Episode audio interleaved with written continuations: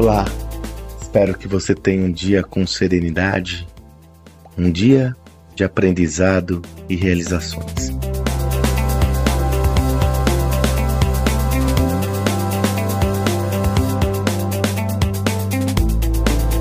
Na véspera da gravação desse áudio, ou seja, no dia 10 de março, eu fiz um post no meu Instagram de uma foto para mim memorável, que eu nem me recordava dela. Quem encontrou essa foto foi a minha filha Isa. É uma foto onde estou ao lado de dois grandes amigos, do Carlos Alberto Júlio, é o Júlio, é o presidente na HSM, e o querido José Salib Neto. Nós estamos os três na frente do Radio City Music Hall em Nova York. Essa foto data mais ou menos 2004, se eu não me engano. Eu até fiz uma confusão de datas, mas faz uns 17, 18 anos. E ela registra um momento fundamental. Foi quando a HSM promoveu um evento em Nova York. Para quem não sabe, o Radio City Music Hall é uma das casas mais legendárias do mundo no showbiz. Ela abrigou shows memoráveis, concertos memoráveis, espetáculos teatrais memoráveis.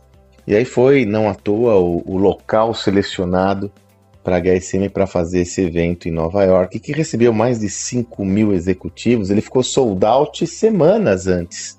Né? Meses antes ele estava sold out para nossa surpresa. Né? E agora pensem comigo, né? A HSM foi uma empresa fundada ali na década de 80 pelo José Salib Neto e seu sócio, Harry Ufer, mais a Marina, três sócios, né?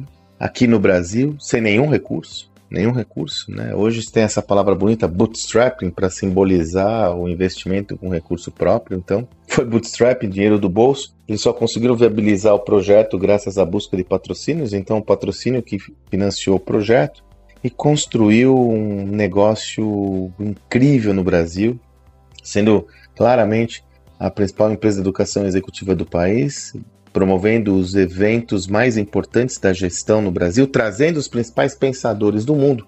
Como se não bastasse toda essa conquista, isso na sua segunda fase, já a HSM era de propriedade do grupo dos argentinos que compraram a operação do Brasil. Então, ela já era uma empresa argentina e brasileira, pois bem, como uma organização que já tinha feito, como eu já disse, esses feitos memoráveis, consegue ir em Nova York, no quintal dos americanos, e fazer o maior evento de gestão já visto em terras gringas? Esse é um exemplo inequívoco de que, de fato, ah, existem possibilidades importantes à disposição de todo empreendedor brasileiro. Muitas vezes essas oportunidades são eclipsadas pelo que Nelson Rodrigues intitulou como o nosso complexo de vira-lata, ou seja, como nós fomos muito sofridos ao longo de todos os anos, muitas vezes nós questionamos a nossa própria capacidade. E veja, é inegável que o gestor brasileiro tem qualidades incríveis, até derivadas das próprias dificuldades de gerenciar negócios no Brasil. E aí, eu confesso a você que eu, naquela época eu não tinha a exata dimensão disso tudo como eu tenho hoje. Como é uma empresa brasileira que cresceu com recursos próprios, desenvolver um evento e protagonizar um projeto no mundo da gestão americana, né? E eu lhe digo que o principal vetor disso começa na crença de que é possível na crença de que realmente existe a possibilidade de fazer a diferença. É claro que essa crença por si só não vai levar a lugar nenhum. Se essa crença não vier com a competência, né, não vier com coragem de fazer as coisas, se ela não vier com habilidade de execução, ela não leva a lugar nenhum. Porém, esta mentalidade da criação de valor é o início do todo. E aí eu lhe pergunto, Quais são as suas ambições importantes como líder, como gestor, como gestora? Se você é um empreendedor, uma empreendedora, quais são as suas ambições? Existe um espaço para uma ambição mais audaciosa? Que tal refletir sobre isso? E eu estou um pouco cansado até dessa lógica de quando eu falo com gestores e empreendedores sobre um pensamento mais contemporâneo, quando eu comento sobre casos, ah, isso daí não é para mim. Quem disse que não é para você. Se meu querido amigo, irmão José Salib Neto acreditasse que não era para ele dominar o mundo, será que a HSM teria dominado o mundo? Eu falei Nova York.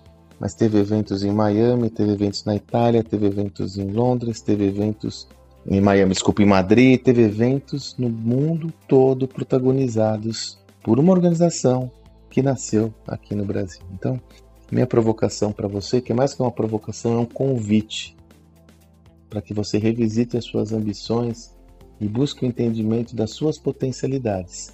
Esse é o começo das suas conquistas. Espero que você tenha um excelente dia e até amanhã.